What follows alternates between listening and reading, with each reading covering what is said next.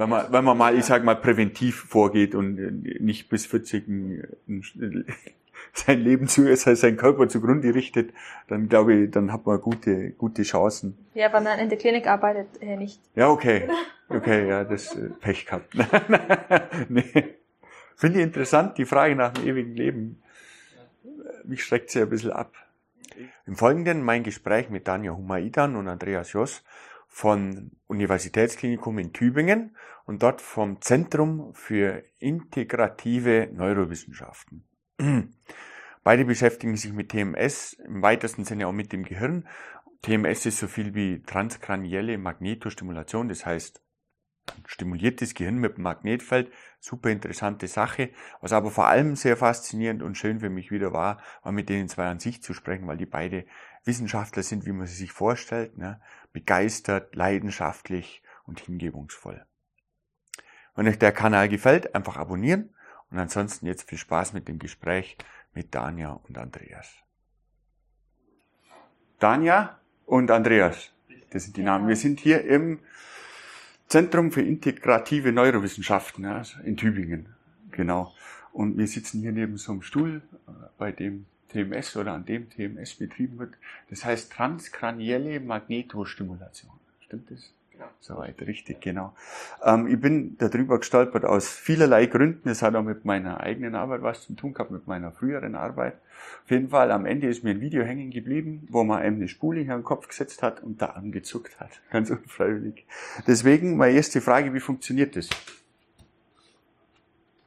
Du, glaube ich, bist da der, äh, tiefer dran. Ich, ich, tiefer dran. Ich, genau, ich kann, ich kann da gerne dazu was sagen. Also es funktioniert so, dass wir ähm, also quasi einen Strom durch eine Spule schicken. Ähm, das, das ist, dadurch entsteht quasi ein Magnetfeld, so ganz vereinfacht und grob gesagt. Und ähm, über dieses Magnetfeld können wir die Hirnrinde stimulieren. Man hat das anfangs auch schon mit elektrischer Stimulation mal gemacht. In den 80er Jahren hat man quasi Strom appliziert am Kopf. Äh, das tut natürlich weh. Ja, das mhm. reizt die Haut, das reizt die, die, die Schmerzrezeptoren, das tut weh. Und dann ein paar Jahre später hat man dann in, äh, in England eine Methode gefunden oder diese Methode entwickelt, um quasi schmerzlos die Hirnrinde zu stimulieren. Ähm, dieses Magnetfeld, was quasi entsteht, ähm, ähm, wird zu einem elektrischen Feld an der Hirnrinde, also und kann dort äh, Nervenzellen ähm, aktivieren, ähm, wenn wenn quasi genug Energie verwendet wird. Mhm. Ähm, dadurch entstehen quasi Reize, also Aktionspotenziale, die ähm, dann, wenn man sie an der richtigen Hirnregion appliziert, auch zu einer motorischen Antwort führen. Das heißt, mhm. das Signal geht von hier oben, dann kontralateral, also auf die andere Seite. Mhm. Das ist einfach anatomisch so. Mhm. Und äh, wenn man quasi das Hirnareal stimuliert, wo die Hand repräsentiert ist oder der Finger, dann bewegt sich dieser Finger. Mhm. Und das ist verstanden. Bleiben, bleiben wir mal beim ganz Kleinen. Wie genau? Also so ein Magnetfeld erzeugt jetzt einen Strom. Und man könnte jetzt Nerven quasi mit Strom reizen. Und das ist die Theorie dahinter, dass ein kleiner Strom irgendwo auf der Nervenwand induziert wird, der dann die Nervenzelle reizt. Wie genau kann man da sein? Wie, wie fein trifft man eine einzelne Nervenzelle? Das kommt auf die Spule an. Also wir treffen nie eine Nervenzelle. Wir ja, treffen immer ja. ähm, Populationen von Nervenzellen. Ja. Ähm, das heißt, viele Tausende, vielleicht Hunderttausende. Ja? Ähm, und es kommt auch auf die Spulenkonfiguration an. Das heißt, es gibt verschiedene Arten von Spulen. Es gibt Rundspulen, die sind viel, viel unpräziser, ähm, haben auch, ähm, es entsteht auch ein, ein ähm, Magnetfeld, was jetzt nicht in der Mitte zentriert ist. Mhm. Aber wenn wir beispielsweise ähm, ähm, Spulen verwenden in einer Achterkonfiguration, das heißt in so einer Schleife. Dann konzentriert sich das Magnetfeld quasi auf, auf das Zentrum und dann sind wir viel präziser und man erreicht schon eine Präzision von wenigen Millimetern. Also man hat das natürlich auch in Studien getestet und da kommt man abhängig von Spulenart auch auf äh, ein, zwei, drei Millimeter. Verstanden. Wie viel kann man da kontrollieren? Geht es um einzelne Finger oder wirklich nur irgendwie so ein? Also man Jetzt kann. ein komisches Zucken. Also die Vorstellung ist ja, dass das äh, quasi die Gehirnkarte für jede für, für jeden Ort im in der Hirnrinde ähm, auch ein eine, ein Muskel repräsentiert, also ein, in dieser Karte ein Muskel repräsentiert wird, zum Beispiel der Zeigefinger, der Mittelfinger oder der kleine Finger oder der Daumen. Ähm, das war die vereinfachte Vorstellung. Heutzutage weiß man, dass es leicht überlagert ist. Das heißt, wenn man einen Ort stimuliert, stimuliert man meistens nicht nur einen Muskel, sondern vielleicht auch den Finger daneben zum Beispiel. Aber man ist schon so präzise, dass man sehr, sehr, ja, sehr genau eigentlich zum Beispiel den Zeigefinger stimulieren kann, dass man abhängig von der Örtlichkeit wirklich, dass sich fast nur der Zeigefinger bewegt. Wie individuell ist denn das von Mensch zu Mensch? Ähm, individuell. Also in der Regel findet man gerade beim Zeigefinger findet man den sogenannten FDI Hotspot. Das heißt, der ähm, FDI ist quasi Kurzform äh, für den Muskel, der den Zeigefinger bewegt und ähm, den, den hat, also diese Repräsentation hat jeder. Aha. Die Frage ist nur, wie genau kann man das stimulieren? Und ähm, manchmal ist es halt, es gibt anatomische Variationen und das heißt auch, dass man durch das gleiche Magnetfeld wahrscheinlich und, und die gleiche Lokalisation bei dem gleich, äh, bei einem unterschiedlichen Menschen nicht immer die gleiche Antwort bekommt. Mhm. Aber deswegen muss man auch vorher vor so einem Experiment quasi kartieren. Man muss mhm. die, ähm, den motorischen Kortex, also da die motorische Karte muss man vorher mit mehreren Pulsen, manchmal auch 50, manchmal 100 oder mehr Pulsen muss man quasi kartieren, damit man weiß, wo man bei diesem Probanden, bei diesem Menschen die äh, richtige Repräsentation mhm. für den Muskel findet. Mhm. Verstanden. Es gibt ja dann auch verschiedene Formen. Ne? Ähm, RTMS ist ja irgendwie repetitiv, da werden dann Impulskaskaden abgefeuert. Was gibt es denn sonst noch? Also, soll ich da? Ja, erzähl ruhig weiter. Also ähm, es ist ja, anfangs hat man nur Einzelpulse genutzt. Ähm, mhm. Und zu Forschungszwecken und zu später auch zu diagnostischen Zwecken. Das heißt, mit einem Puls ähm, den man auslöst, kann man zum Beispiel prüfen, wie die Bahn zum Zeigefinger, wie, ob die funktioniert. Ja? Mhm. Jemand, der einen Schlaganfall in dem Gebiet hat, ähm, der wird diesen Zeigefinger, also durch den Puls kann ich da kein, ähm, keine Bewegung in dem Zeigefinger auslösen. Weil es einfach totes weil Gewebe es, ist. Genau, weil mhm. es totes Gewebe ist, weil es nicht funktioniert.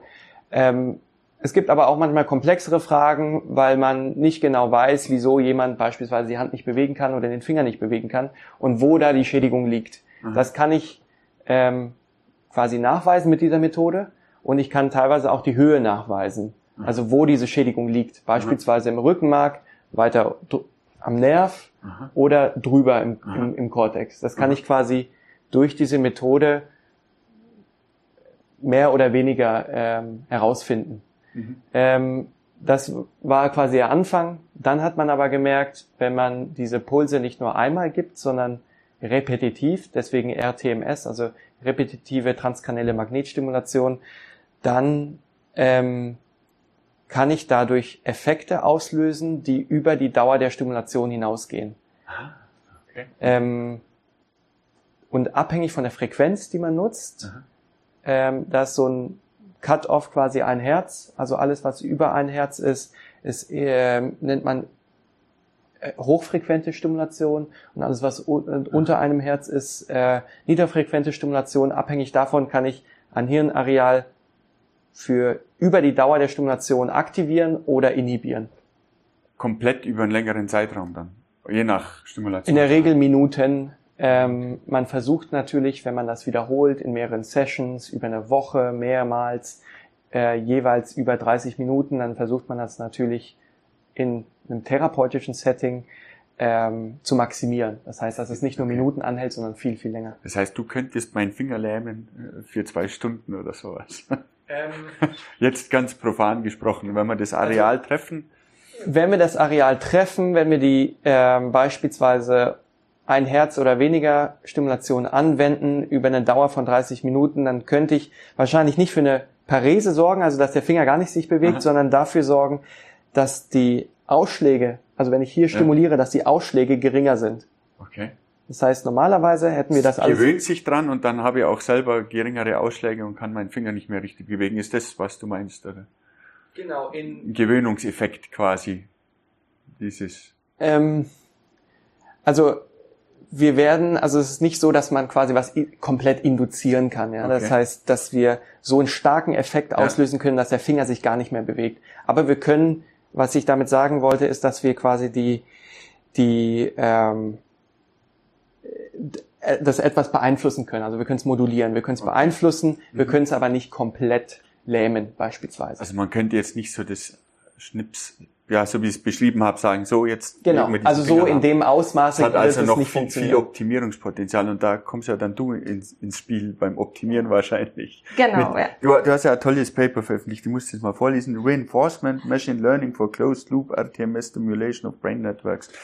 Ich habe es mir nicht durchgelesen. Äh, ich habe nur diesen Abstract dazu gelesen. Es geht ja schlussendlich darum, diese Stimulation zu optimieren. Ne? Für das, was das, was ja KI gemacht wurde oder woraus es entsteht, ist ja Optimierung. Es ist ja alles eine riesen Regressionsrechnung, die man da durchführt, um irgendein Problem ja. zu optimieren. Und du gehst quasi, versuchst dann solche, zum Beispiel äh, Pulsformen, äh, Pulsfrequenzen oder Pulsmuster zu optimieren oder wie sieht das genau aus? Genau, also ja, ja. wir benutzen äh, TMS schon seit ja, 30 Jahren und äh, wir haben immer die gleichen Parameter, also die gleichen Stimulationsparameter benutzt, ja, mhm. bei allen Probanden und bei allen ähm, mhm. Patienten. Äh, aber in der Wahrheit, die sind nicht so ähnlich. Also man braucht so äh, personalisierte äh, Stimulationsparameter für jeden. Und das dann versuchen wir jetzt zu machen mit der Benutzung von, von KI. Äh, das können wir als Menschen nicht ganz klar sagen, okay, ja, also wie stark die Stimulation ähm, sein darf oder zum Beispiel, äh, wo genau soll wir stimulieren. Und, aber die KI-Algorithmen, die können das äh, lernen. Mhm. Und ähm, das ist genau, was wir, was wir gemacht haben. Also wir haben so einen KI-Algorithmus äh, benutzt und dann, das haben wir trainiert mit echter Zeitdaten und dann nach bestimmter Zeit, dann kann dieser ähm, Algorithmus äh, sagen, okay, jetzt äh, weiß ich, dass äh, die sind die Parameter, die sind die besten Parameter für für diesen Probanden ja, oder bei diesem Mensch. Ähm, und äh, die sind nur für heute, die sind nur für diese Zeit, für diesen Beding ja, also nur für jetzt. Und wenn dann diese Person morgen kommt, dann vielleicht gibt es auch neue äh, besten ähm, Parameter. Die Daten, das sind von diesen, von allen möglichen Probanden unglaublich viele, bloß dass ich es genau verstehe, ähm, Aufzeichnungen von einem Stimulationsmuster, dem Ort und der Reaktion darauf. Die Reaktion gemessen in Einheiten von wie hoch sich der Finger bewegt, oder? Ja, zum Beispiel. Okay, ja, alles klar. Und damit trainiert man quasi diese KI, um jetzt vorherzusagen, ähm, also man, man hat verschiedene Parametersätze, man, man tastet sich ja auch beim realen Patienten wahrscheinlich ran erstmal und stellt das ein und dann, dann sieht die KI also viele Datensätze von dem, was gut funktioniert hat und schlecht und abstrahiert dann daraus. Ähm, und da genau. fließt dann auch das Datum mit ein und die Jahreszeit. Ja, genau, das ist hast. genau das ja. Prinzip von ja. Reinforcement Learning. Also das lernt mit der Zeit, das lernt mit der Erfahrung. Und das sieht, hier habe ich gut gemacht, hier habe ich nicht ja. ganz gut gemacht. Und die sind dann die Parameter, die, die, die am besten sind bei diesen Probanden für diese Zeit. Also für heute zum Beispiel. Es kann sein, dass sie vormittags etwas anderes als nachmittags sind. Bei Reinforcement Learning, ähm, da braucht man, also gut, äh, diese Dinge, die ihr damit gemacht habt, die haben einfach nur gezeigt, ich brauche unglaublich viele Versuche, um was zu optimieren. Ja. Na, das, äh, das Reinforcement Learning hat erstmal wenig mit, mit, mit Machine Learning zu tun, also mit den tiefen neuronalen Netzen. Man verwendet die halt dazu, weil sie sich eignen, um zu lernen. Aber dieses Reinforcement Learning basiert dann nur darauf zu sagen, hey, das war falsch, mach's irgendwie besser. Der Einheit davor zu sagen, mach's besser. Und diese Einheiten davor, diese Deep Learning Netzwerke, die brauchen halt unglaublich viele Daten und Versuche, bis sie das checken. Wie kriegst du diese Menge an Daten her? Sind das wirklich alles Probanden? Ja. Oder wird da auch künstlich was erzeugt oder, oder wie, wie ähm, gehst du daran? Ja, also das kann man so offline trainieren. Ja. Das heißt, wir kriegen dann viele Daten und dann äh, kann man ähm, dieses Modell offline trainieren und dann nur fein abstimmen online. Und mhm. das versuchen wir jetzt zu machen. Oder wir versuchen auch nur die Daten, die, die wir in echter Zeit haben, zu benutzen. Ähm, das machen wir gerade. Also wir wissen noch nicht, ob das funktioniert oder nicht. Mhm. Ja. Ähm, ich glaube, das wird funktionieren, aber nur, wenn wir äh, diese Feinabstimmung im Voraus machen. Ja. Also das heißt, wir machen dann viele Experimente und wir sammeln viele Daten und das können wir benutzen ähm, für Training im Voraus und dann nur fein abstimmen online. Ich glaube, das wird fun funktionieren. Das wäre auch der typische Weg, den ich mit meinen Maschinen gehe. Ah, ja. Am Anfang, am Anfang immer das Netzwerk trainieren mit den Daten, die vorhanden ja. sind und dann den Benutzer vor der Maschine mal ab und zu auf Ja und Nein klicken lassen wenn was besser oder schlechter ist oder was auch immer. Ja. Das wäre ja so ein ähnlicher Weg. Da stehen natürlich dann vernünftige Ärzte dahinter, die das beurteilen wahrscheinlich.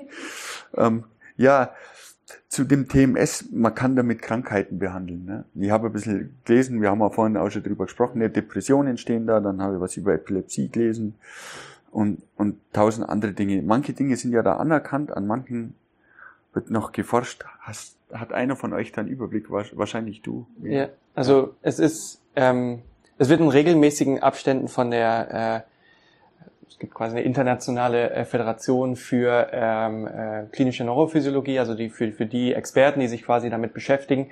Und äh, jede paar Jahre wird das aktualisiert und da kann man einfach nachschauen, sozusagen, was ist die Evidenz da für bestimmte Erkrankungen. Ähm, aktuell ähm, wird ist die Expertenmeinung, dass ähm, drei Krankheiten da ähm, sozusagen, dass, dass dieses Verfahren ähm, leicht andere Protokolle jeweils bei der Erkrankung ähm, diese Methode angewandt werden kann und zu therapeutischen Effekten führt, äh, zum einen bei Depressionen. Ähm, da stimuliert man aber frontal quasi in einem Gebiet, was äh, bei Depressionen ähm, zu wenig aktiviert ist. Und man versucht quasi mit der Stimulation dieses Areal wieder zu aktivieren. Ja? Ähm, mhm. DLPFC ist mhm. der kurze Name dafür. Ja? Mhm. Ähm, das nutzen Psychiater tatsächlich bei Depressionen. Das wird jetzt auch beispielsweise auch in Tübingen angewandt. Das heißt, man aktiviert die Hirnareale wieder. Das hat ja. doch auch irgendwas mit der Acetylcholinesterase zu tun, oder? Diesem, äh, diesem Protein, das irgendwie die, den Botenstoff zwischen in diesem synaptischen Spalter abbaut quasi. Und der ist zu wenig vorhanden. Irgendwie so, so habe ich eine schwache Erinnerung bei Depressionen daran, dass das ein Grund sein kann. Und man aktiviert dann quasi diese, diesen Block an Nerven, reaktiviert ihn wieder und bringt ihn dazu, aktiver zu sein. Genau, im Prinzip okay. schon. Also man hat das äh, im, in, äh, man hat andere Verfahren genutzt, ja. um quasi zu gucken, was ist der Unterschied zwischen Patienten, die äh, eine Depression, an einer Depression leiden, was sind und was ist der Unterschied zu quasi normal gesunden. Ja. ja. Und äh, hat dann per fMRI zum Beispiel, also funktionelle Magnet äh, ähm, Resonanz feststellen können, dass der DLPFC, dorsolaterale präfrontale Cortex, das ist quasi und dann speziell auch auf der linken Seite, dass der unteraktiviert ist bei Depression und dann hat man quasi hier eine Methode, mit der man das weiter wieder aktivieren kann. Mhm. Ähm, die, es werden mit diesem Verfahren werden auch Medikamentenstudien gemacht, quasi, um zu gucken, wie ähm, beeinflusst die Stimulation auch die Neurotransmitter. Ähm, allerdings muss da noch viel Forschung passieren. Also das ist nicht hundertprozentig alles ähm, tief verstanden. Und da wünscht man sich eigentlich, dass es da noch weitere Forschung gibt. Deswegen sind wir ja quasi hier, um, um auch zu erforschen, wie man nicht nur ein Gebiet verändert. Äh, wir wissen eigentlich heutzutage, dass es sich eigentlich bei den ganzen Erkrankungen, also nicht nur Depressionen, sondern viele, fast alle Hirnerkrankungen, dass es sich um Netzwerkerkrankungen ähm, handelt. Das heißt, es ist nicht nur ein Ort, der nicht funktioniert, sondern das gesamte Netzwerk ähm, ähm, hat ein ähm, hat eine Veränderung quasi, die zu, die zu einer Erkrankung führt. Und wir wollen eigentlich heutzutage äh, dieses Netzwerk beeinflussen und nicht nur einen Ort. Mhm, mhm, mhm. Das wäre aber also ganz. Ich stelle mir das gerade so vor, da ist halt ein Areal, das ist untertrainiert, deswegen baut's ab. Das ist wie beim Training, beim Muskeltraining. Ne? Wenn ich irgendeinen Muskel nicht trainiere, baut der sich ab. Und jetzt gehe ich her und klemme mal so ein Band da drumherum, wo zum Beispiel, es gibt ja so, so ein Blödsinn zu kaufen, ne? ähm, und aktiviert es wieder und das führt auch dazu, dass sich das wieder aufbaut, quasi selber genau. stabilisiert. Also so vom, von den Grundsätzen her, ja, okay. genau. Und auch, also dieses Hirnareal, was man halt häufig benutzt, da ja. sieht man über die Jahre, ja. wird man auch sehen, dass das eher größer wird oder wächst. Ja und bestimmte Areale, die man dann nicht benutzt. Also es verändert sich. Das Gehirn ist plastisch auch über die Jahre. Aber das hieße dann doch auch, dass man das wie beim Muskel zum Beispiel bewusst trainieren könnte. Dass man, also jetzt ganz profan formuliert, jemand mit Depression sagt man, du musst jetzt an Mäuse mit Karotten denken. und das jeden Tag, zehn Minuten ja. lang. Und dann wird dieses, gibt's da auch Theorien dazu oder also, Studien? Vielleicht ich meine, das ist ja die normale Therapie wahrscheinlich, ja. die normalen Therapiesitzungen, die auf sowas abzielen vielleicht auch. Also vielleicht ist, ist, ist, ist, vielleicht eine andere Erkrankung da besser geeignet, um das ja. einmal darzustellen, und zwar Schlaganfall. Weil okay. äh, beim Schlaganfall ähm, hat man quasi einen Schaden äh, an der Hirnrinde, ja. beispielsweise im motorischen Teil der Hirnrinde. Das heißt, der Patient kann den Arm nicht bewegen. Die Muskulatur funktioniert, die Nerven funktionieren, aber hier oben, also die Nervenzellen, die quasi das Signal schicken, beweg dich, das funktioniert nicht.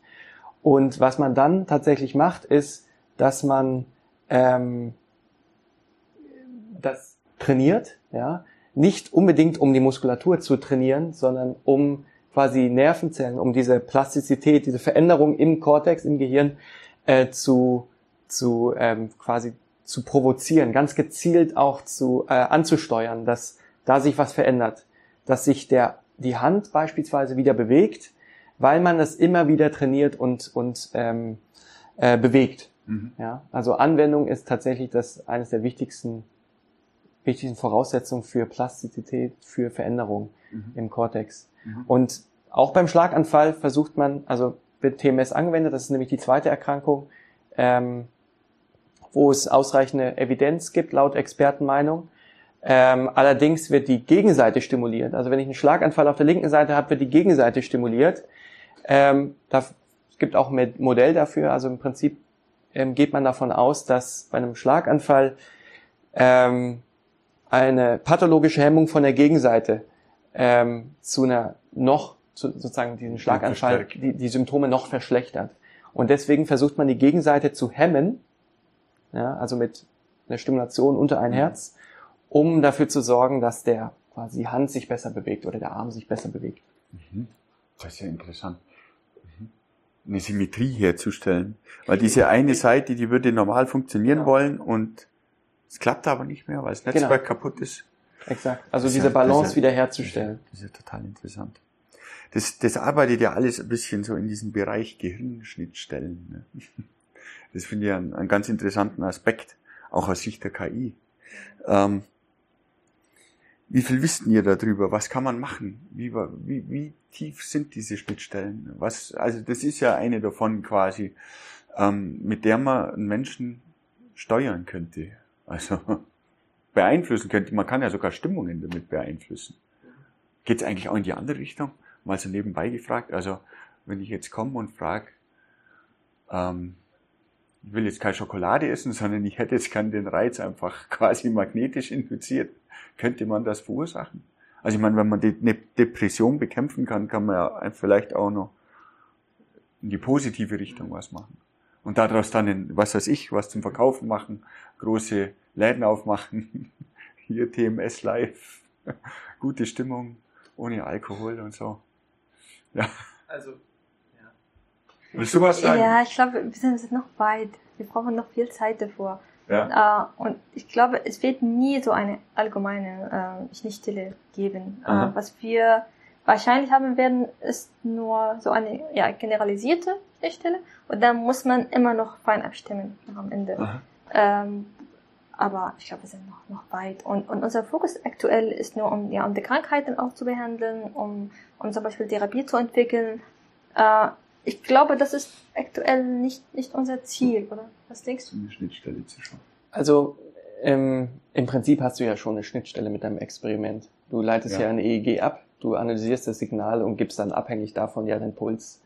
Und im Prinzip ähm, so all, es geht da, also der Ansatz nennt sich dann Brain-Computer-Interface quasi, dass man ähm, quasi ableitet, vom Hirnsignale ableitet. Da gibt es verschiedene Methoden.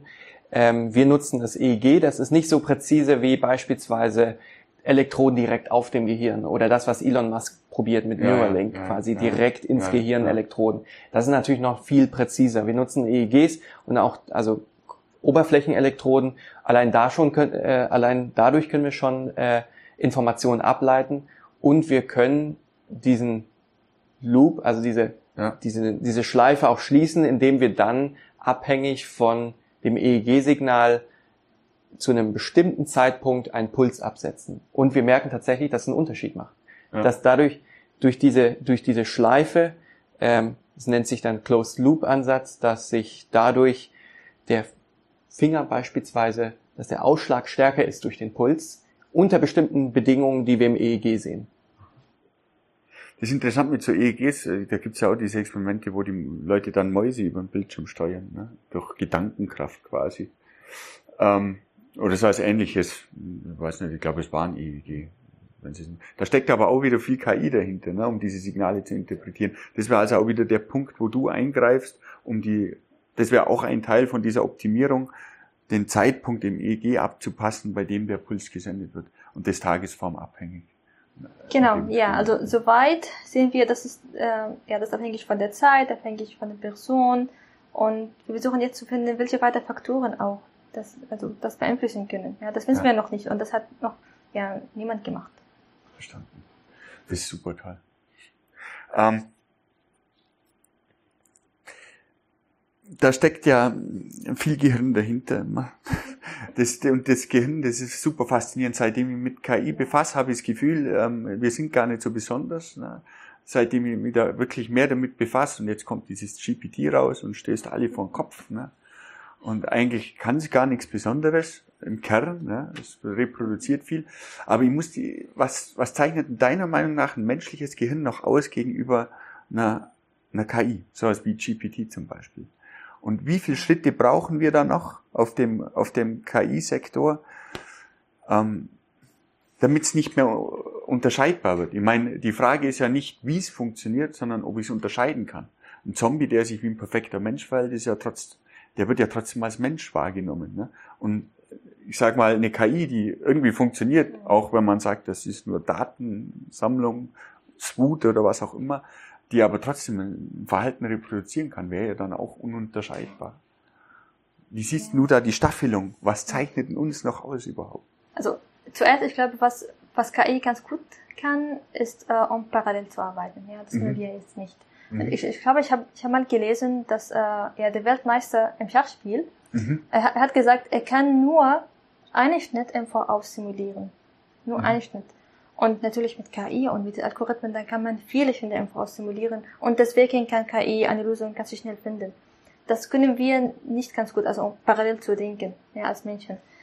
Was wir ganz gut können, ist, ähm, ist immer kreativ zu lernen, auch wenn die Daten so deformiert sind und auch wenn die Daten fehlen. Wir können immer weiterhin lernen. Und, und das kann KI immer noch nicht. Da gibt's doch auch äh, Forschungen zu One-Shot-Learning und sowas. Das geht ja genau in diese Richtung, mit ganz wenig Daten die KI ganz weit zu trainieren.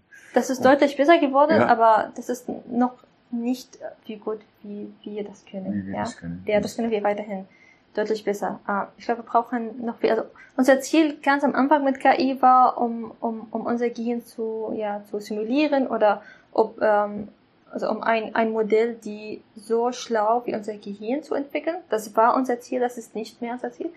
Ähm, sondern?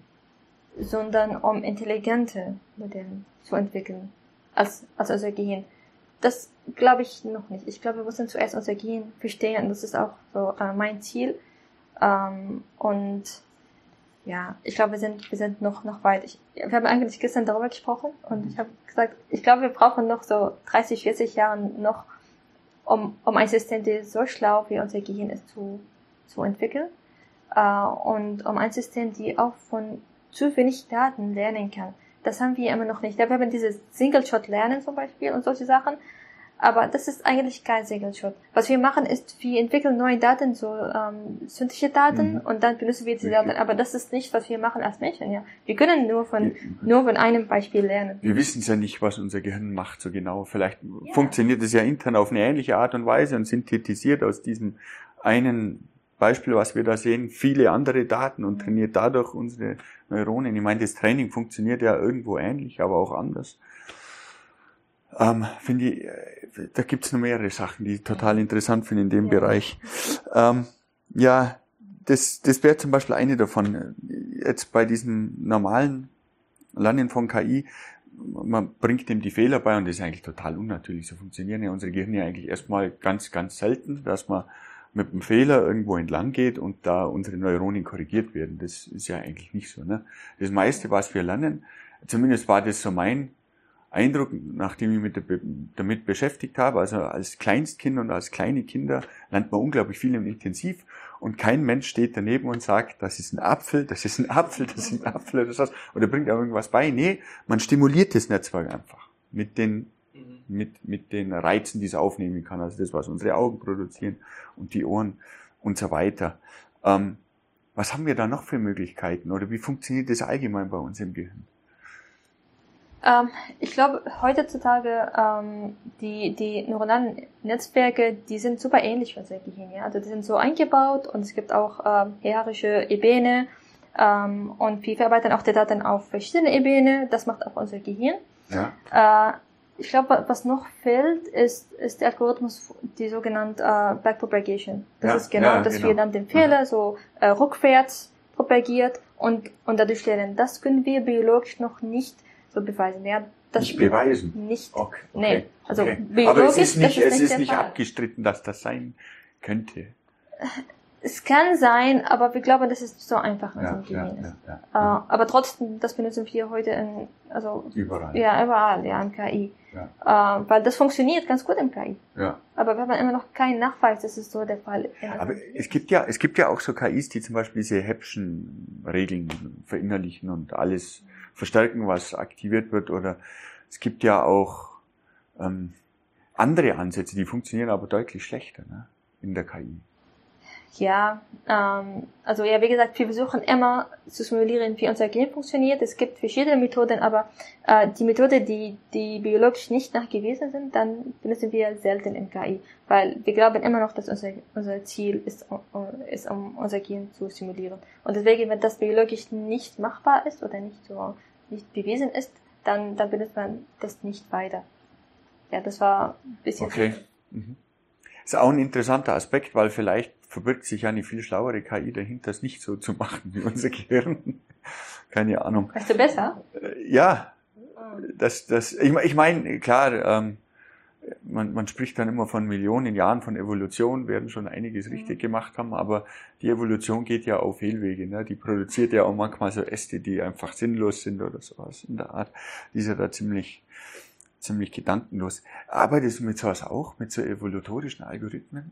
Das geht ja auch in die also Richtung Optimierung. Also ich muss zu meiner Schande gestehen, das einzige Mal, wo ich sowas gemacht habe, das war bei dem Spiel StarCraft.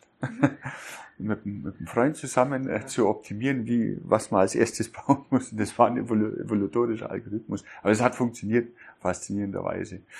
Ähm, arbeitest du mit sowas auch? Ja, wir haben das auch, äh, also ich habe auch Bioinformatik studiert ja. und äh, wir haben das auch so benutzt mit, äh, mit genetischen Daten. Das funktioniert, aber wenn, wenn wir zu viel Daten haben, dann, dann nicht mehr. Ja. ja. Ähm, und, aber in unserem Gehirn funktioniert das immer noch. Und das wäre noch nicht bestanden. Ja. Also diese Lernalgorithmen oder diese, ja, eigentlich ist ein Back, Pro, Pro, Entschuldigung, Backpropagation ist ja ein Algorithmus, ein ganz banaler sogar. Also wenn ich das meinen Studenten beibringe, die sind alle ja. immer schockiert. Was? Das muss doch irgend, da muss doch irgendwas Geheimes dahinter sein, so ein, so ein, so ein Zauberstab, den man irgendwo drauf hext, dass das ans Lernen anfängt. Nee, es ist total banal. Genauso lernen die Maschinen ja auch. Und das, was unser Gehirn macht, ist eigentlich noch weitestgehend unverstanden. Habe ich das jetzt so richtig aufgefasst? Okay. Obwohl es tausend Dinge gibt, die die Leute formuliert haben, vom Heppschen Regeln. Und da gibt es ja noch andere Theorien dazu, was verstärkend wirkt auf die Neuronen und was auch immer. Das sind eigentlich alles nur so, also so verstehe ich das jetzt, das ist so ein bisschen Stochern im, im Nebel. Ja, so ungefähr. Ja.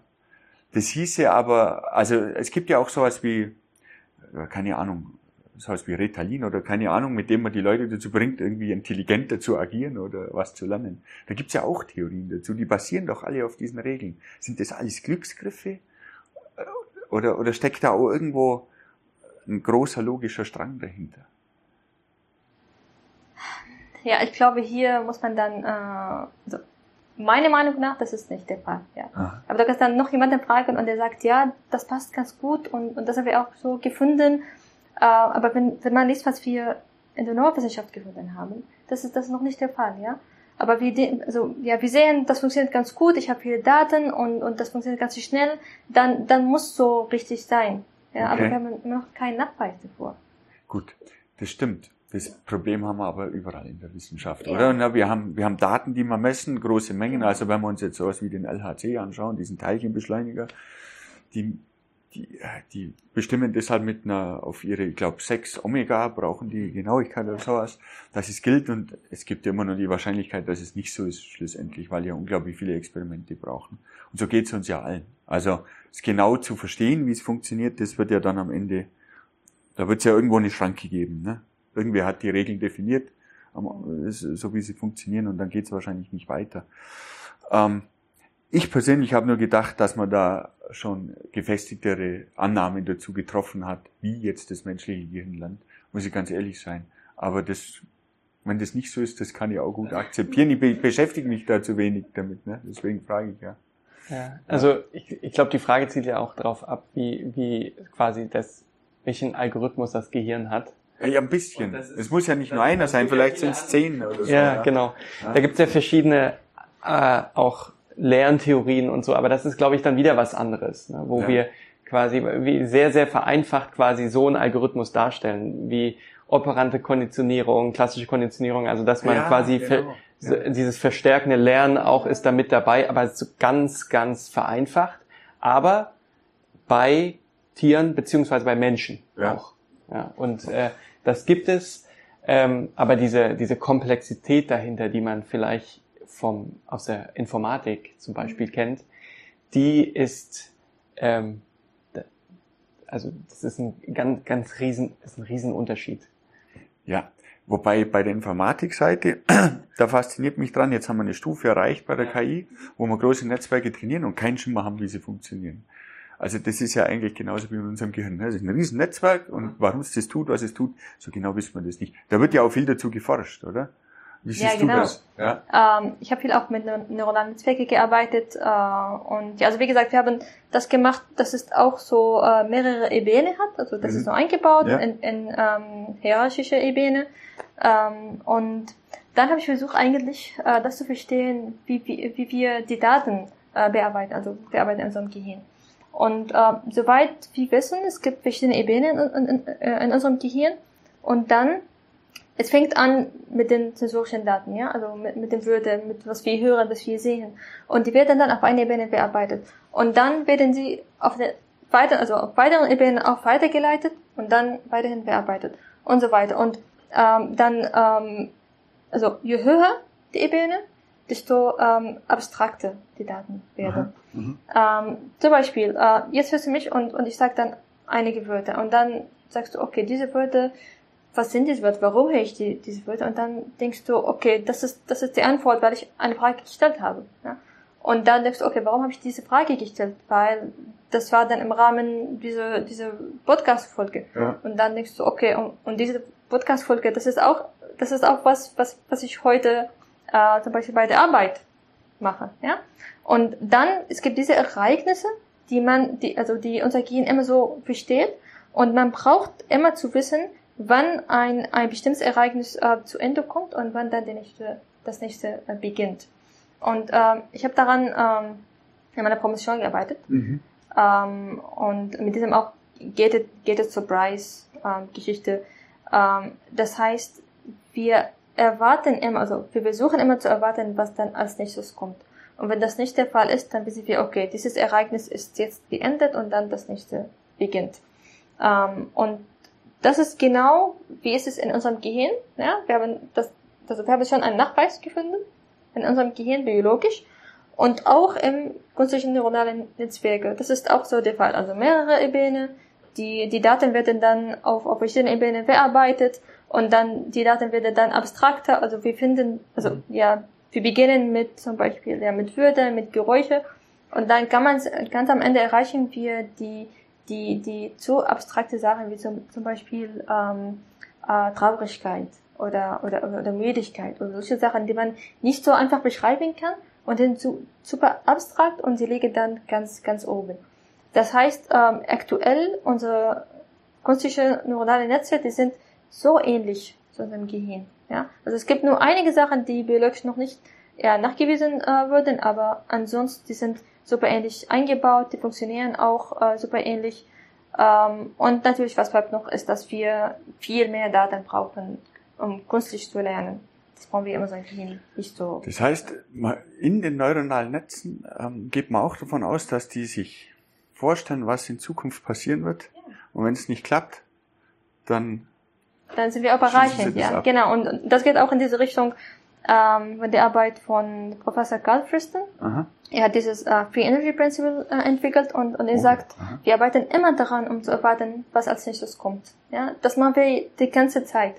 Ähm, und dadurch weiß man, dass, okay, ähm, jetzt bin ich in diese Folge und, äh, oder zum Beispiel jetzt beantworte ich diese, diese Frage und dann will ich nicht mehr sage, dann, dann weißt du, dass, okay, diese Frage ist jetzt beendet und dann muss ich noch was stellen, ja? Und du erwartest immer, wann kommt das Signal, dass dieses Ereignis zu Ende gekommen ist. Äh, und das machen wir dann jede Zeit in unserem Leben, ähm, und das ist, ja, das ist sehr interessant. Das ist, das ist absolut interessant. In einem neuronalen Netzwerk, in dem künstlichen, das sieht ja da na doch, es ist schon so, oder? Wenn, das stellt sich ja auch irgendwas vor im Endeffekt. Ja, man kann ja da reingucken und in den verschiedenen Schichten sieht man unterschiedliche Repräsentationen und je nachdem, was man für Daten von ihr reinfüttert, ändert sich das, was dann in den verschiedenen Schichten passiert, doch deutlich. Ja, das haben wir auch Interessant. Auch und das wird gleich interpretiert wie im Gehirn. Ja. Also so viel, so viel sagt man, dann hat man verstanden. Heißt ja, dass diese Struktur, einfach diese Netzwerkstruktur wahrscheinlich, egal wie jetzt ähm, physiologisch oder ja. wie das jetzt biologisch funktioniert, ähm, das Geheimnis der Intelligenz ist, oder wie? Wahrscheinlich, ja. Und auch wie die Daten repräsentiert ähm, sind in diesem Netzwerk. Weil wir haben dann gefunden, äh, also wir fangen ja mit Wörtern oder fangen mit Daten, die 0 und 1 sind. Und dann äh, gibt es so Strukturen, die wir nicht entwickelt haben. Das hat nur, also das, die wurden entwickelt im Netzwerk. Ja. Das haben wir nicht gemacht. Das ist aber nicht gemacht. Die sind ganz neu, die werden so entwickelt und, und das kann unser Netzwerk so bestehen. Und ich glaube in unserem Gehirn auch, ja, so jetzt haben wir Wörter oder, oder, oder, oder Geräusche oder so Bilder und in unserem Gehirn, wenn wir dann unser Gehirn so öffnen und, und, und gucken, wie genau sind die Daten gespeichert, dann werden wir auch äh, so überraschend sein. Das ist etwas, etwas Neues, das haben wir noch nicht gesehen. Ich, ich glaube so die, die Repräsentation dieser Daten ja. in, einem, in einem Netzwerk, ja, das, das ist ja völlig, da, da ist ja genau der Punkt, was ich ja. zu Beginn gesagt habe, irgendwie, jetzt sind wir wieder so weit, dass wir wieder nicht verstehen, warum sich jetzt diese Struktur zum Beispiel ausbildet, genau, und wieso die funktioniert. Man kann es dann natürlich zum Glück in einem künstlichen neuronalen Netzwerk mhm. sehr genau analysieren ja. und sich mit sehr viel Arbeit auf die Details stützen, die haben dann wahrscheinlich wenig bringen, ne, wenn man dann diese lineare Algebra da aufblättert und sich denkt, na ja, jetzt kommen halt hier mehr Zahlen raus, weil hier andere Zahlen stehen. Ähm, das gibt ja mir nicht die Einsicht, was da die Intelligenz dran ist. Ne? Das System ist ja so dumm, so doof. Ne? Das ist ja wirklich, das also wir, wir ja, das, es gibt so ein, das stellen wir bei Schülern vor, um sie zum ja. Studieren zu motivieren. Und es gibt so einfache Beispiele, die aber exakt das widerspiegeln wie so ein künstliches neuronales Netzwerk funktioniert. Und das ist ja so doof einfach, was da dahinter steckt. Hört sich jetzt total, ich will nicht sagen, dass das ein doofes System ist, aber es ist ja so simpel, was die einzelne Einheit treibt, dass es schier unvorstellbar ist, was ein einigermaßen großes Netzwerk, das sind ja nur eine Milliarde jetzt im, oder ein paar Milliarden im höchsten Fall, das ist ja wenig, so gesehen wenn man an, an die Teilchen im Universum denkt oder irgend so abstrakte andere Zahlen, ist ja relativ wenig, dann plötzlich dieses abstrakte Verhalten hervorbringen. Was wäre dann, wenn man da mal eine Billion draus macht zum Beispiel? Oder sowas. Was wäre dann möglich? Aber das kann man gerade nicht trainieren. Keine Ahnung. Also finde ich, finde ich super interessante Fragen. Äh, ja, ich muss hier mal weiterschauen. Auf die zweite Seite. Damit wir da äh, ja nichts auslassen. Ähm, ja, genau. Es gibt noch andere Dinge, die auf, beim Punkt TMS fand ich, oder ich finde es interessant, ist jetzt sehr explizit, dass man jemanden damit beeinflussen kann. Ja. Und wir sind ständig magnetischen Feldern ausgesetzt. Ja. Also, ich meine, unsere Handys machen ja nichts anderes und jeder, wo sich dann irgendeine Holzkugel aufstellt, um WLAN aufzusaugen, das ist, das hat eher, das hat eher einen witzigen Charakter, meiner Meinung nach. Ähm, glaubst du daran, dass wir beeinflusst werden von dem Ganzen? Um uns drumherum? Ich meine, wir sind, wir sind immer beeinflusst von außen, aber dass jetzt speziell sich andere Menschen vielleicht, oder dass die Menschen vielleicht fröhlicher wären, vielleicht äh, weniger fröhlich wären, wenn wir ähm, diese Stimulanz von außen nicht die ganze Zeit hätten auf unseren Neuronen. Also ich, ich denke, es ist immer eine Frage der Dosis. Also ja. wenn das, das wird sicherlich eine zu geringe Dosis haben, um äh, tatsächlich, also ich denke, da spielen dann wieder andere Sachen eine viel größere Rolle. Zum Beispiel die Tageszeit spielt dann eine viel größere Rolle. Also gerade wenn es zum Beispiel was Stimmung angeht. Ja. Ähm, dass äh, ob man was gegessen hat, das spielt ja. dann, also diese Dinge spielen dann eine viel, viel größere Rolle als dann diese quasi eine, eine, eine Hintergrundaktivität, ähm, die da in, in der Umwelt ja. ist. Anders ist es bei diesem Gerät beispielsweise, weil hier ja mit drei Tesla ein Magnetpuls drei Tesla. Ja, ausgelöst wird. Und, und, und da sieht man quasi unmittelbare Wirkung. Also ich glaube, dass, ähm, dass schon die wir hatten ja eben über Netzwerke gesprochen, ja. quasi Netzwerkaktivität ja. dadurch beeinflusst wird, aber in so einem geringen Maße, dass das äh, wahrscheinlich nicht. Schlussendlich läuft es ja darauf hinaus, dass man da damit wahrscheinlich ein paar hunderttausend Nervenzellen aktivieren oder sowas. Das auch, ja. Und wenn man das jetzt runterbricht, dann müsste ja der Zufall gewähren, dass mit einer geringeren Dosis mal einzelne tatsächlich auch aktiviert genau. werden. Ja. Also da davon würdest du ausgehen, dass das passiert von außen. Stimuliert. Aber dieses einzelne Neuron hat zu wenig Bedeutung das hat das eigentlich da, in dem Gespräch dann, ja? hatte ich auch immer den Gedanken, na ja, also in, im Gehirn ist ja auch nur eine Nervenzelle oder eine ja. Ansammlung von ja. vielen hunderttausenden Millionen von Nervenzellen. Und ähm, das, was eine Rolle spielt, ist die Nervenzelle, also nicht eine Nervenzelle, sondern die, die, die eine Population von vielen, vielen Nervenzellen, die dann auch eine bestimmte Richtung kodieren kann oder Informationen kodieren kann. Das ist eher das, das Wichtige. Und ähm, dass dann eine Nervenzelle vielleicht da, durch, durch eine ganz kleine Veränderung von außen vielleicht doch feuert, statt nicht zu feuern, das spielt dann im Großen ähm, wahrscheinlich ähm, weniger, eine Rolle. Da wie doch Experimente an dem Affen, dem man immer das Bild von irgendeiner Schauspielerin, falls man nicht einzeigt hat und genau ein Neuron aufzeichnet hat und das hat immer gefeuert, wenn die, wenn dieses Bild da kam. Ne? Und das hat ja auch diese Theorie befeuert, dass es tatsächlich für ähm, alle Aktionen, einzelne Zustände und so weiter einzelne Neuronen gibt, die da aktiviert werden oder sagen wir mal Verbünde von Neuronen. Ja, wahrscheinlich würde man, wenn man quasi direkt das Nachbarneuron auch ja. gemessen hätte, oder wahrscheinlich hat man auch, auch das wäre wahrscheinlich ja. auch aktiv gewesen. Das heißt, es kam dann schon auf das, also das war dann offensichtlich Areal. das Areal, wo quasi ähm, ähm, der ein, ein ich glaube Cameron, Cameron Dias war es. Ich weiß nicht genau. ja, also ja, aber wahrscheinlich hat der Gesamteindruck für den Affen, der ist dann eher nicht durch die eine Nervenzelle entstanden, sondern durch die Aktivierung einer Population. Ich denke, ich denk, das ist auch eher Zufall. Das war auch die Essenz von dem, was ich darüber gelesen habe, ähm, dass die weiteren Entwicklungen eher gezeigt haben, das äh, klappt im nächsten Affen nicht. Es gibt also keinen Cameron Diaz äh, Neuron. Ja, genau, genau. was genau. dann speziell für sie kodiert. Genau. Und, und das macht ja auch Sinn. Ja. Also lernen die Leute ja auch deutlich unterschiedlich. Was da auch mit reinspielt, ist das, dass wir von außen beeinflusst werden die ganze Zeit. Ne? Und da stellt sich für mich wieder die Frage, ob ich einen freien Willen habe. Weil wenn ich jetzt an diese künstlichen neuronalen Netzwerke denke, also das, das, das ist Plus und Minus rechnen, Plus, Minus und Mal. Und ja gut, manchmal zieht man eine Wurzel oder macht nur, aber das sind ein, einfachste eindeutig definierte mathematische Operationen. Also die haben einen eindeutig definierten Ausgang. Wo bleibt mein freier Wille da in so einem System? Also wenn wir ähnlich funktionieren.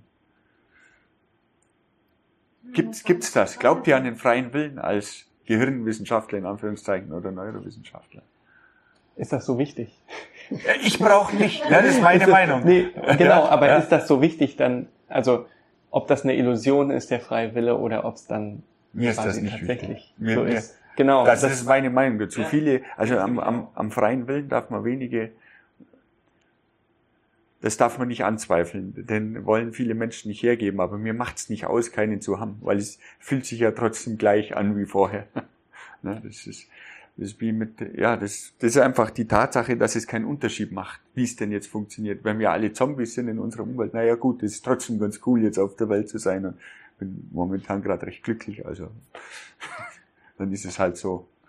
Und ich kann nichts dagegen. Was ja im Gebiet der Neurowissenschaften schon noch ähm, quasi äh, also große Aufmerksamkeit bekommen hat, ist, dass man vor ein paar Jahrzehnten eigentlich Bereitschaftspotenzial entdeckt hat. Das heißt, man hat gesehen, dass bevor eine Entscheidung getroffen wird, schon nachzuweisen ist im Gehirn, ja. dass ja. eine Aktivität stattgefunden hat, bevor man tatsächlich entschieden hat, sich zu bewegen beispielsweise. Ja. Und Genau, da gab es diese Experimente, wo man auf zwei Knöpfe drücken hat dürfen, oder? Und am Ende konnte man fünf Sekunden vorher sagen, ob der jetzt auf den rechten oder linken drückt und eigentlich konnte er sich völlig frei dazu entscheiden. Genau. Also das, das, auf das bezieht sich, ja, das habe ich auch mal was drüber gelesen. Ne? Sehr, sehr provokant natürlich dann. Ja, auch, wo man, wo, wo, wo man äh, sich als Mensch vielleicht nochmal fragt, woher kommt jetzt meine Entscheidung? Genau, woher kommt meine Entscheidung? Bin ich ich denke aber, das ist, das ist natürlich super provokant. Also bei dem Experiment ist, war mein, na, ich glaube, die haben da irgendwie farbige Bilder gesehen und ich, genau kann ich es nicht reproduzieren, ist auch egal. Aber dieser Kontext, der war sehr, sehr klar und sehr, sehr strikt und sehr, sehr rein. Und darin konnten wir diese Vorhersage treffen. Was jetzt unsere Umwelt betrifft, haben wir schon so viele Einflüsse, die wir überhaupt nicht, ich sage mal, 90 Prozent nehmen wir überhaupt nicht wahr, wenn sie überhaupt reicht. Ne? Wie ist das eigentlich bei künstlichen neuronalen Netzwerken? Macht man da auch oder gibt man, gibt solche Trends dahin, dass man externe Beeinflussungen, zufällige Beeinflussungen in so ein Netzwerk mit einfließen lässt? Ich meine, ich weiß, dass man zufällig irgendwas abschaltet oder anschaltet, um es robuster zu machen, flexibler quasi gegenüber seinen Daten. Ja, ich meine, das ist, das ist ganz am Ende, das ist Mathe, ja, das ist Statistik. Ja. Und wir sagen ja, unser, also unser Algorithmus hat das gelernt, aber was bedeutet, wenn ein Algorithmus lernt? Ja. Die sind nur Daten, die sind nur Werten. Ähm, und sind dann Maschinen auch freiwillig? Ja, das glaube ich nicht. Also es gibt immer so einen, einen Abfluss von draußen. Und ähm, ich glaube, das können wir ähm, weiterhin recherchieren und das können wir weiterhin finden, aber wir haben Angst davon. Ich weiß nicht, ich weiß nicht ob du das ähm, gelesen hast, aber äh, ich glaube, das war beim Facebook und dann gab es so zwei, zwei Maschinen und äh, die wurden dann trainiert. Und dann hatten wir angefangen, äh, so über eine neue Sprache zu ja. kommunizieren. Ach, und ja. ja, und das können wir natürlich nicht, nicht verstanden, ähm, obwohl mehrere ja, Programmiersprachen schon ähm, so entwickelt wurden und, und, und die zwei Maschinen wurden auch trainiert, aber die haben eine neue Sprache entwickelt. War das freiwillig? Ja, hat, also haben die Maschinen dafür entschieden, okay, jetzt wollen wir mit einem, also durch eine neue Sprache kommunizieren. Natürlich, wir wissen, wir wissen nicht, was damals passiert ist, weil das wurde natürlich ausgeschaltet. Das, das ist super einfach. Ja? Also kein Strom mehr und dann funktioniert die, ja, die Maschine ja. nicht mehr für jetzt. Ähm, also ja. Das finde ich super interessant. Das wirft ja genau die Frage noch viel klarer auf. Ne? In einem künstlichen neuronalen Netzwerk ich meine, man kann ChatGPT dreimal die gleiche Frage stellen und kriegt drei verschiedene Antworten. Ne? Das, das, das, das hat auch schon sehr viele Einflüsse von außen. Das widerspiegelt aber trotzdem die Tatsache nur viel mehr, weil es ja so eindeutig, so klare mathematische Gesetze sind, dass trotzdem was entsteht, was man eigentlich weder erwartet hat. Wie ist es dann mit der Kreativität? Das ist ja eigentlich kreativ, eine neue Sprache sich auszudenken. Tun ja kleine Kinder auch. Also wenn ich an meine Tochter und meinen Sohn denke, die sprechen manchmal Dinge, die ich verstehe nicht. Sie verstehen sie selber auch nicht genau, also so richtig. Sie haben mir noch nie ein Lexikon gezeigt dazu, aber ähm, das wäre ja Kreativität. Das wäre ja was ganz speziell Menschliches eigentlich. Ja, was bedeutet dann Kreativität? Äh, ich meine. Finde ich eine wichtige Frage. Ich habe viel mit ja. Musikern auch gesprochen, für die ist es ja, ja. ein ganz äh, zentraler Aspekt. Ähm, ja, was Kreatives, was Neues zu schaffen. Eine neue Stimulanz quasi. Ja, Was bedeutet für dich Kreativität? Es gibt auch in KI so uh, Supervised Learning und Unsupervised ja, ja, Learning, ja. ja. Ähm, und wenn das unsupervised ist, das heißt, die Algorithmus dann, dann kann auch dadurch lernen, auch ohne, ohne Regeln, ja. Auch, also es gibt Daten und dann bitte finde was in den Daten, ja. Und das, das kann KI ganz gut, aber Kreativität, nee, ich glaube, Kreativität ist, ist um, äh, um zu wissen, was zu tun, wenn wir keine Daten mehr haben oder wenn, wenn wir keine, keine Regeln mehr haben. Und ähm, jetzt können die, die, die, die KI-Algorithmen das nicht ganz gut. Ja, also ein, ein Kind äh, kann das, also ein Kind kann das viel besser machen als, als KI aktuell. Mhm. Ja, der kann so kreativ sein und, und wenn ich, also das habe ich noch nie gelernt und das habe ich noch nie gesehen, aber ich kann, ich kann was entwickeln oder, oder ich kann, ich kann was probieren oder ich weiß, was zu tun, obwohl ich das noch nie gesehen habe und das, das kann KI noch nicht. Ich, meine, meiner Meinung nach, das ist Kreativität. Also Kreativität wäre der Faktor, was Unvorhergesehenes zu tun. Ja. Ja. Das könnte man ja einpflegen mit einem schönen Zufallsgenerator oder sowas. Also keine Ahnung, wenn ich jetzt an sowas wie, also ich bleibe mal bei diesem GPT-Beispiel, ne, dem könnte man mit einer minimalen Eingabe einen ganz ordentlichen Output bescheren im Endeffekt und einer kleinen Varianz im Text. Ne, Tippfehler spielen auch eine Rolle. Es kannst zwar überlesen, aber die werden auch trotzdem in manchen Fällen eine, eine, eine große Rolle spielen. Das wäre dann doch auch kreativ, oder nicht? Ja, also ich meine, sie waren minimale Eingaben, aber das wurde schon trainiert, für lange Zeit trainiert. Das verstehe ich. Also, warum ich darauf anspiele, ist das, ähm, ich unterrichte ja auch Steuerungstechnik und da haben die Studenten so Aufgaben zum Lesen, wo es zum Beispiel geht, keine Ahnung, programmieren Algorithmus für ein Garagentor, das so und so lang offen bleibt und auf die in die Sensorik reagiert und niemanden tot fährt, also irgendwann stoppt, bevor es ihn zerquetscht oder sowas. Und das ist halt so ein Aufgabentext, so zehn Zeilen lang oder so. Die Lösung ist auch nicht so aufwendig. Ähm, na, das habe ich natürlich ChatGPT gegeben und das hat mir eine Lösung produziert, die zu 80 Prozent funktioniert hat. Und dann das zweite Mal eine andere Lösung, die außer zu 80, 90 Prozent funktioniert hat. Ähm, die Aufgabe habe ich erfunden. Also die war auf meinem Rechner, die war jetzt nicht online ja. verfügbar. Mit dem wurde es nicht trainiert. Und die Lösung hat es auch nicht gesehen. Aber es hat eine Lösung produziert. Also da, das ist für mich ein Zeichen von Kreativität. Ne? Ich konnte darüber nachdenken. Ja. Kann man das so rigoros ausschließen, dass da nichts Kreatives entsteht? Ja, aber vielleicht hat auch äh, dieses System ähnliche, also ähnliche Lösungen für ähnliche Probleme gesehen. Ja, ja? natürlich. Ja, und, ja. Und, und das heißt man auch Transfer Learning. Ja? Also dieses Problem, vielleicht das ist ganz neu, aber es gab verschiedene Probleme, die super ähnlich sind. Und äh, eine Lösung für diese Probleme hatte ich schon gesehen und dann hat er gesagt, okay, das ist ähnlich und äh, die Lösung kann ich auch hier anwenden. Ja. Und auch wenn man dieses System dreimal gefragt hat, dann auch inzwischen hat das System was Neues gelernt. Ja. Und deswegen ist natürlich die Antwort, ja, ähm, ja das ist anders auch. Verstanden. Verstanden. Das war dieser Faktor Transferlernen, dass es ja. nicht aus dem Nichts entsteht. Das Neue. Ja, das ist ja auch ein Punkt. Wir werden ja auch getriggert von außen. Ne? Wenn einer unglaublich viel Spaß an irgendwas hat, sich da reinsteigert, dann braucht er nicht ein Buch, um das zu lernen, das stimmt. Aber er probiert, das ist halt viel, viel verstärkendes Lernen dann am Ende. So wie im Enforcement Lernen, oh, ich mache das, es funktioniert, mache weiter was in diese Richtung. Ich finde, es sind Ähnlichkeiten da.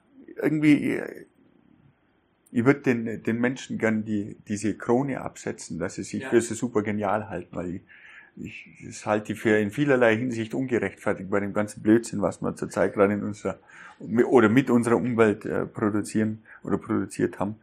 Ähm, könnte man Menschenverstand manchmal auch anzweifeln. Ja, das ist auch noch eine Frage, die mich interessiert. Ähm, glaubst du, so eine KI hat ein Recht auf ein Menschenrecht, wenn sie sich menschlich genug verhält? Ich meine, wenn sie einen drum bettelt, nicht abgeschalten zu werden.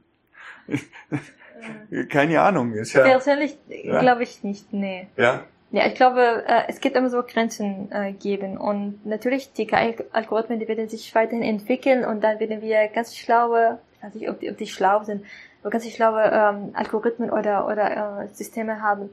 Aber es gibt, also es muss immer, wir müssen immer so die Grenze festlegen, ja, zwischen was biologisch ist und, und, und was wir dann technisch entwickelt haben.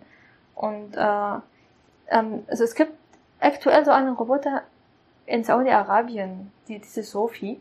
Aha. Das ist so ein Roboter und äh, das ist super schlau Und äh, sie hat eigentlich äh, die, die, äh, die Staatsbürgerschaft bekommen. Die, die, Ach ja. Genau, das, das ist wusste so. ich nicht. ja, in Saudi-Arabien. Und, und ich glaube, die, die funktioniert in den Media oder wo, also News Reporter, ich weiß nicht. Ähm, aber hat sie auch Mädchenrechte? Ich glaube es nicht. Ja, wir haben uns so einen kleinen, so einen kleinen Roboterhund gekauft. Der agiert. Japan. Nee, nee, nee, nee, nee, der ist aus China. nee, ist egal. Ähm, ist ein, der benutzt halt auch eine KI ah. und agiert dadurch so super niedlich. Ne? Das ist halt unglaublich niedlich. Und man erwischt sich, wie man diese was heißt erwischen? Man, man, man, ja, wie mit dem Hund. Ne? Man streichelt das Ding, dann freut sich, dann fährt es einem hinterher und freut sich noch mehr, weil man, wenn man dann mal einen Ball zuwirft und dann fährt es den Ball nach und dann bringt es den Ball zurück und dann wirft man nochmal, dann freut sich erstmal. Das, und das ist natürlich total niedlich umgesetzt. Das spielt natürlich auch mit den Emotionen und allem, aber es beschert man dasselbe Gefühl wie mit einem kleinen Hund. Ne? Im Endeffekt. Und ich finde, diese Grenzen, die sind da durchaus zerfließen, weil du gesagt hast, die Grenze zum Biologischen bedeutet biologisch in Kohlenstoff gegossen, also ja. sage ich jetzt mal, oder was bedeutet biologisch dann? Na, weil äh, hätte man eine, ich meine, es ist ja eine unglaublich faszinierende Zellmaschinerie, die das hier aufbaut, ne? von kleinen Nanorobotern. Im Endeffekt ist ja so das Bild, was, was, was ich so vom Menschen habe, das ist eine Vielzahl von kleinen kleinen eigentlich auch. Früher waren sie mal autark, jetzt sind sie nicht mehr so autark, jetzt sind sie schon sehr abhängig voneinander, aber im Endeffekt sind wir ja daraus entstanden. Und warum soll das nicht in einer anderen Form auch möglich sein? Also, ist aber meine Meinung. Keine Ahnung. Ich finde das schwer zu beurteilen. Ich finde das immer fies.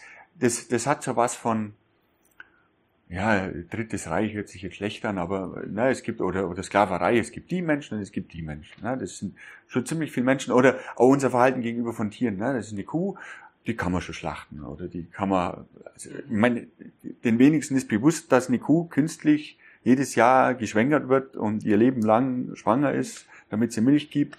Ja. Und das, das mal auf den menschlichen Kontext übertragen, unvorstellbar. Ne? Bei den Tieren ist dann wieder okay. Bis zu der Schwelle, das ist doof genug, das Ding, ist okay. Und nachdem es die künstlichen Systeme langsam so eine Schwelle erreichen, der Intelligenz, frage ich mich, ob da nicht auch irgendwie eine Abstufung gerechtfertigt ist. Aber man hat natürlich diesen Ausschalter. Also ich schalte die Dinge auch immer noch an. Also, das ist schon so. Ja. Vielleicht zum Abschluss was ganz Philosophisches. Was ist der Sinn des Lebens für dich?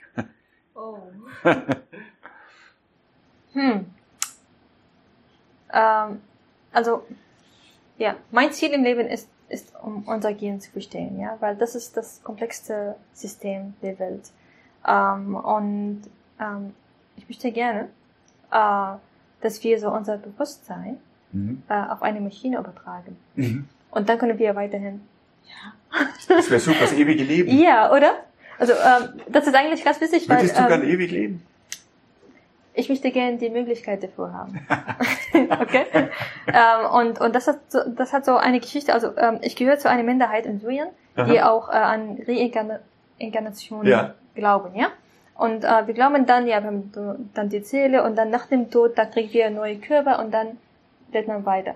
Ähm, und ich glaube, dass aktuell, äh, also ich glaube nicht dran, aber äh, ich glaube aktuell, ähm, wenn man denkt, dass Unternehmen also ja, Nervensystem, das ist äh, super wichtig und trotzdem super schwach. Ja, also wir sind ja. super, super einfach verletzt oder ja. ähm, oder ja. so beeinflusst, ja, mit der Temperatur, Luftdruck und solche Sachen.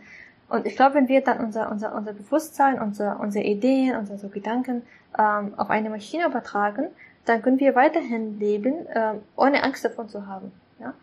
Ähm, und dann kann man dafür entscheiden, ob man dann ewig leben will oder nicht. Aber die Möglichkeit zu haben, finde ich, finde ich gut. Ewiges Leben.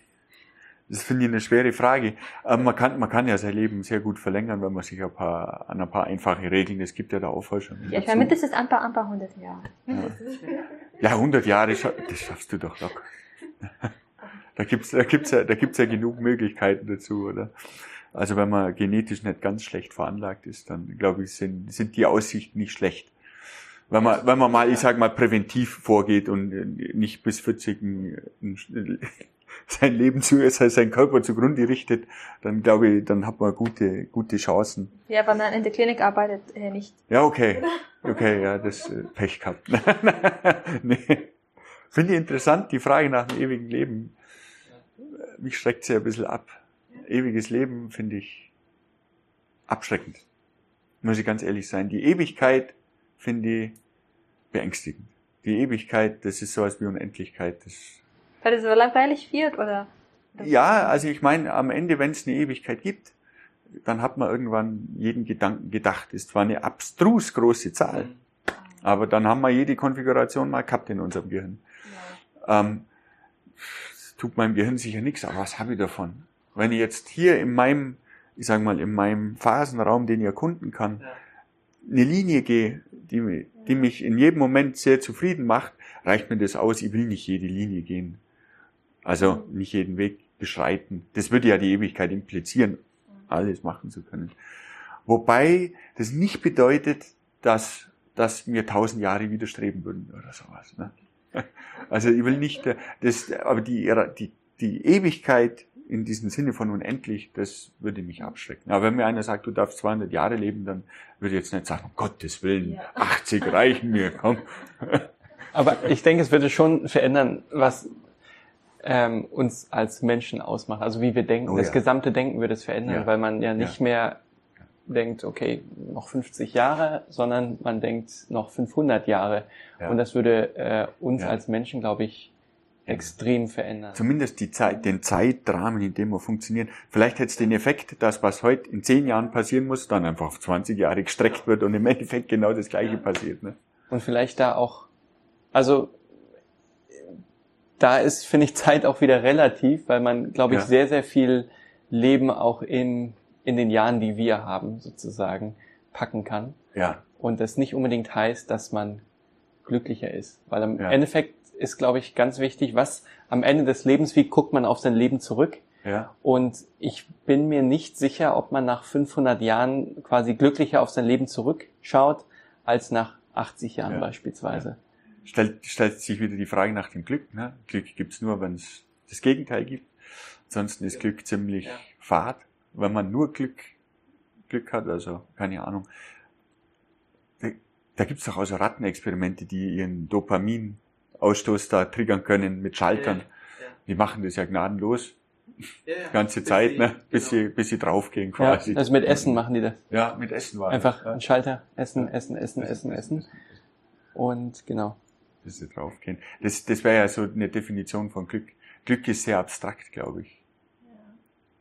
Wie gesagt, also ohne, das, ohne die, die andere Seite gibt's die, die glückliche Seite auch nicht. Aber ich gebe dir recht, ob man nach 500 Jahren glücklicher ist mit dem, was man getrieben hat, selbst wenn man jetzt, ich sage mal, den, den Rhythmus aufrechterhält, den wir jetzt in unserem hundertjährigen Leben haben, ähm, ob, wenn wir das dann verfünffachen, ob uns das dann fünfmal so viel gibt oder nicht, weiß ich nicht. Ich meine, jeder Lebensabschnitt bringt ja auch ganz eigene Erfahrungen mit sich. Ne?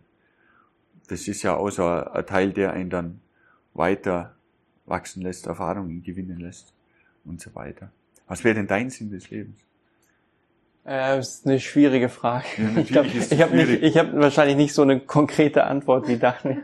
Aber ähm, also generell, glaube ich, ist, also ganz allgemein, vielleicht nicht, nicht für mich im Speziellen, sondern ähm, das ist einfach eine Überzeugung, die ich habe, dass es halt in, in Resonanz tritt mit anderen quasi, also in, in, im Prinzip ist es ja auch ein Netzwerk.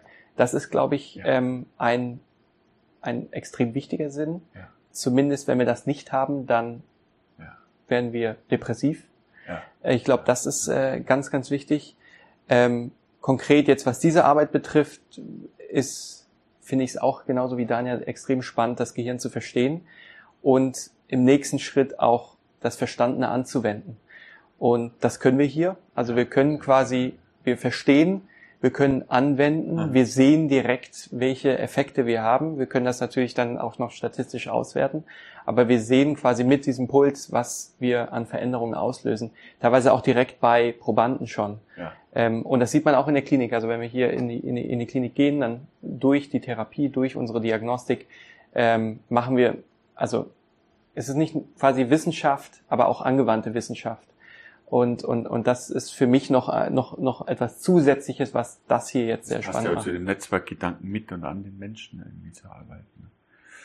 Ja, ähm, vielen Dank. Das hat mir super riesig viel Spaß gemacht. Ne?